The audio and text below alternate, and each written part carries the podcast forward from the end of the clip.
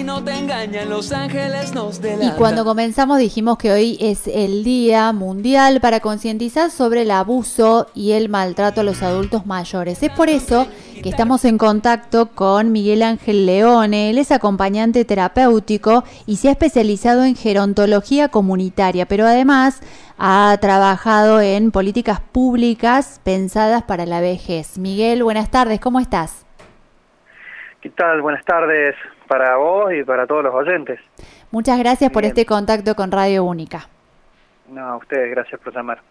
Bueno, queríamos pedirte una reflexión sobre el sentido de este día, que quizás en otra época hubiésemos dicho el buen trato al adulto mayor es algo de sentido común, pero por algo evidentemente no lo es y hemos necesitado una fecha para pensar un poco sobre qué estamos haciendo socialmente con los adultos mayores.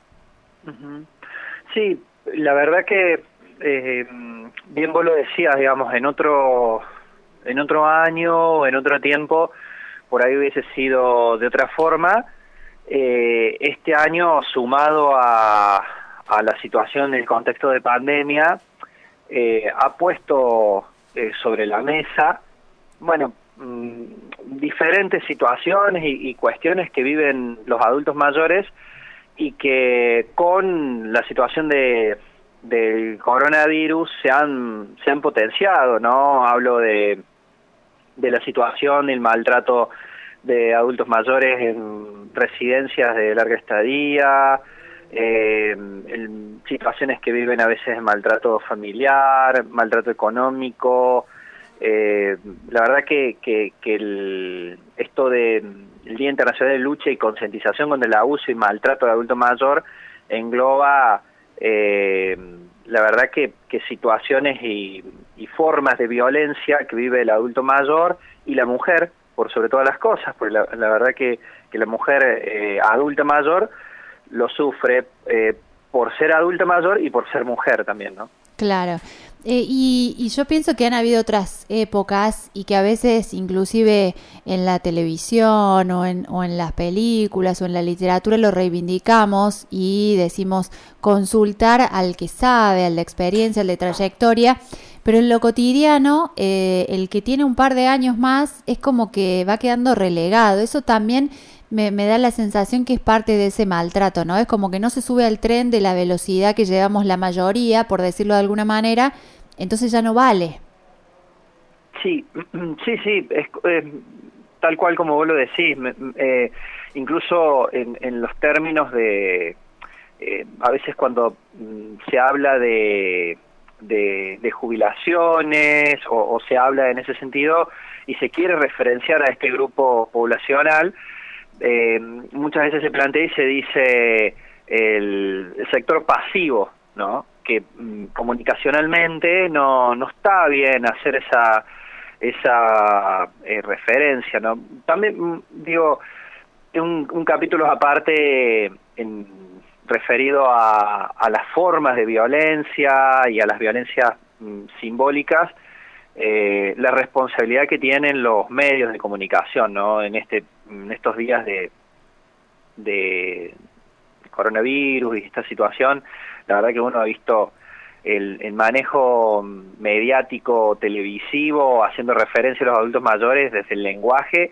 la verdad que, eh, eh, bueno, lamentable, ¿no? Por, por el hecho de que hay eh, es tan desprotegido este sector que, que ni siquiera se, se, refleja en los medios de comunicación eh, como, como, como este sector vulnerable merecería, ¿no? Claro, y es como, mm, vos sabés que se me venían dos cosas a la cabeza. Por un lado, este famoso, nuestros abuelitos, que tanto se dice a veces en los medios, y por el otro lado, lo que pasó con las jubilaciones, eh, aquel día en que se decidió el cobro y los adultos que no podían salir a cobrar y no podían salir de sus casas porque se tenían que cuidar y de un día para el otro salgan todos juntos, este, todos amontonados, no importa la desesperación, no importa comprender que, que necesitaban sus haberes, manéjense por cajero como si supieran, casi con desprecio, ¿no?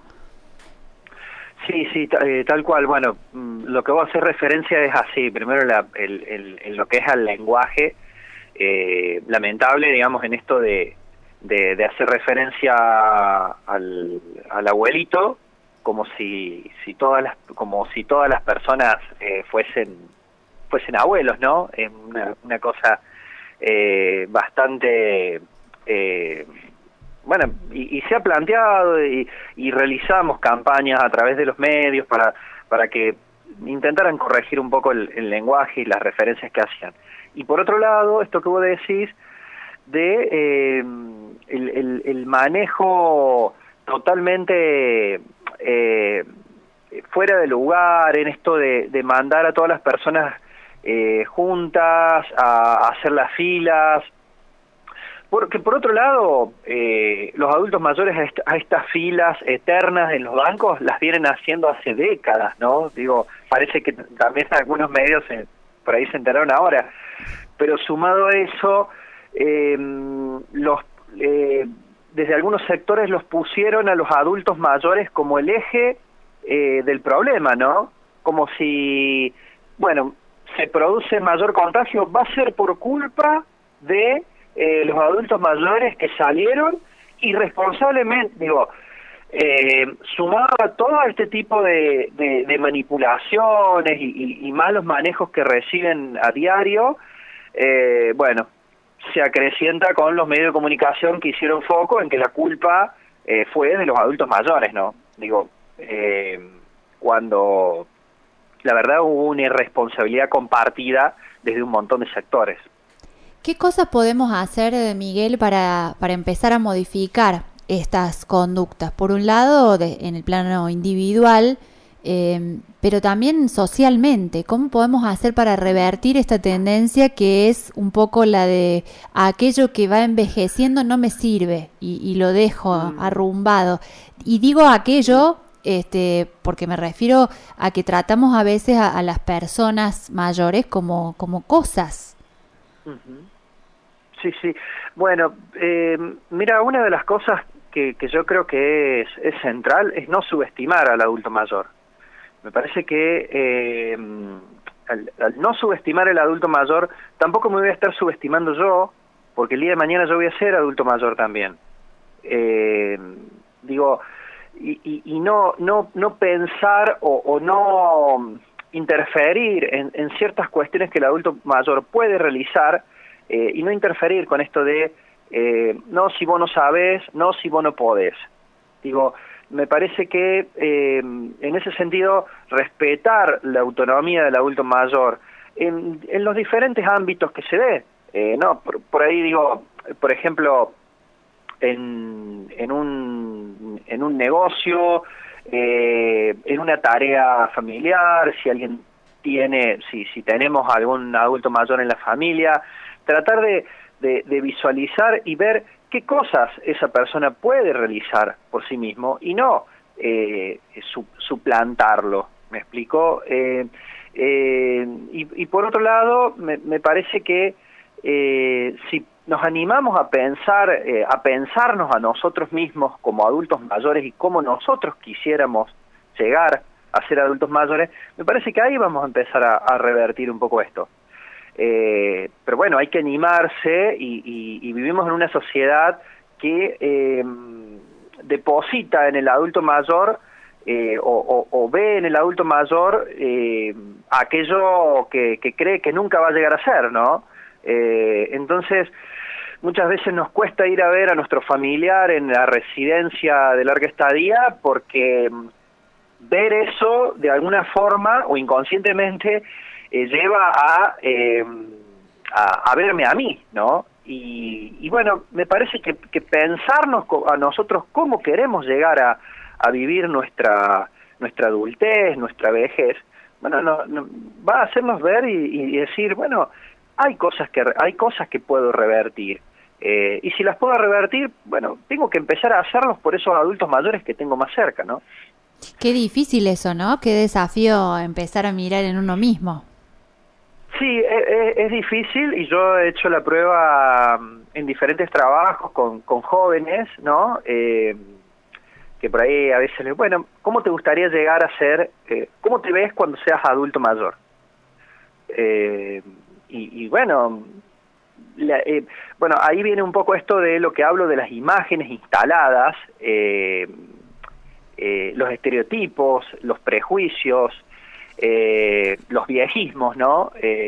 Que están instalados, ¿no? Que, bueno, lleva a que muchas personas por ahí digan, y yo me veo sentado, me, me, veo viendo la tele, me veo mirando por la ventana, ese es el modelo de vejez que está instalado, ¿no?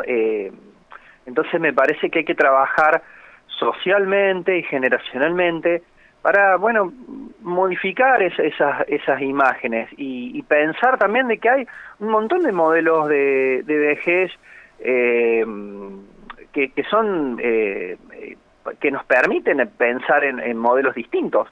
De hecho, eh, uno, vos ves una persona eh, sentada en la plaza, un pibe ve una persona sentada en la plaza y eh, va a decir, ah, bueno, un adulto mayor, un viejo, está. Pero bueno, eh, también hay modelos de diferentes de vejeces. ¿no? Claro. y hay gente que le toca trabajar, hay gente que, que puede jubilarse y que termina siendo este, un, un, sueño para otro, que se jubile y tiene que seguir trabajando. Hay, hay muchas este, maneras de, de llegar a la vejez también, ¿no? Hay, exactamente, hay vejeces, digamos, en esto, por eso es que nosotros denominamos esto lo que son los distintos modelos de vejez. Eh, hay modelos de vejez que nos permiten pensar eh, en formas diferentes. De hecho, en distintas partes del mundo se están dando eh, ejemplos de, urbanización para vivir un modelo de vejez distinto, donde ya las personas deciden dónde quieren pasar su vejez, eh, viviendo en complejos habitacionales con amigos, ya la persona empieza a decidir de qué forma quiere vivir su vejez y no eh, los estereotipos y las discriminaciones eh, que se imponen a, uno, ¿no? Claro, y si mm, eh, tuvieras que tomar una, una definición, ¿en qué etapa de la vida, porque también eso ha ido cambiando, uno se transforma en adulto mayor? En alguna época se hablaba de los 60, hay quienes dicen a partir de los 40 ya comienza este, el, el cuerpo a ir cambiando, la expectativa de vida ha crecido tanto que hay otros que hablan de adulto mayor mucho más adelante. Pero lo digo también como una forma de decir, bueno, ser adulto mayor es un paso más de la vida y no es este que se nos acabe todo. Bueno, eh, está bueno, digo, eh, exactamente, me parece que también hay que, que, animarse a, pensarlo como una nueva etapa de la vida eh, y no y no como una cuestión eh, casi traumática de, pensar que, se nos termina. Según lo establecido por, por organismos internacionales, ya sea ONU y Confederación Interamericana de Derechos de los Adultos Mayores, la edad promedio de la que se habla de adulto mayor es entre, entre los 65 y los 70 años. Eh, entre los 60 y los 65 eh, y los 70 años. Ese es más o menos el, promedio. Después, a nivel mundial, eh, se está dando esto que vos decías, bueno, un, proceso en el cual la, calidad de vida de las personas se está prolongando. en realidad, lo que se está prolongando es el proceso de de mayores años de vida, tanto en la mujer como en el hombre, que la mujer en promedio vive más que el hombre. Eh, y acá en Argentina, bueno, el caso de, Chile, eh, en América quiero decir, el caso de Chile y Uruguay son los países donde más tiempo viven las personas, ¿no? Y Argentina seguramente año 2030, 2035 va a llegar a ser uno de los países más longevos, ¿no? Bien, o sea que hay que trabajar mucho para que esa longevidad no, no solo sea una, una cuestión de cantidad de años, sino de calidad, sobre todas las cosas. Exactamente, porque en este momento hablamos de eso, hablamos solamente de cantidad, que no justamente eh, equivale a calidad de vida. Eh, y lo interesante sería de que en este proceso que hemos que estamos viviendo de, de, pandemia, eh, un montón de situaciones y, problemáticas que han surgido con respecto a los adultos mayores, eh, bueno, que puedan ponerse en valor y, discutirse, porque eh, la verdad que hay un montón de personas trabajando en los alrededores que, que tratan de, de, visualizar situaciones que se viven a diario y, lamentablemente no, no, no, son problemáticas que estén en las agendas, ¿no? Eh, uno de las, una de las situaciones es la violencia de género que sufren las mujeres adultas mayores, ¿no? Claro. Que, que muchas veces no, no están en la agenda. Bien, bueno, eh, Miguel, te agradecemos justamente que nos hayas ayudado a poner este tema en agenda y desde otra mirada, que, que nos, nos parecía que hacía falta y que tomarnos este lunes feriado un ratito para hablar del tema valía la pena para, bueno, para cuestionarnos cada uno cómo estamos transitando ese camino hacia la vejez con eh, los adultos mayores que tenemos alrededor. Bueno, yo les agradezco muchísimo a ustedes por, por haber tenido eh, esta posibilidad de, comunicar este mensaje eh, y, bueno, quedo a disposición para lo que necesiten. Así que bueno, muchísimas gracias y, bueno, sí, todos vamos aprendiendo y nos vamos preparando para, para, nuestro, para nuestra vejez, ¿no? Así que muchísimas gracias. Así pasó por Tardes Únicas Miguel Ángel Leone, él es acompañante terapéutico, se especializa en gerontología comunitaria y en políticas públicas de vejez. Nos ayudó a pensar un poquito más cómo hacer realidad esta jornada de buen trato para el adulto mayor. Se siente mejor. Se siente mejor acá. Radio Única Punilla. Radio Única. 104.3. Marcando tendencia. 104.9. Norte del Valle de Punilla y noroeste de Córdoba.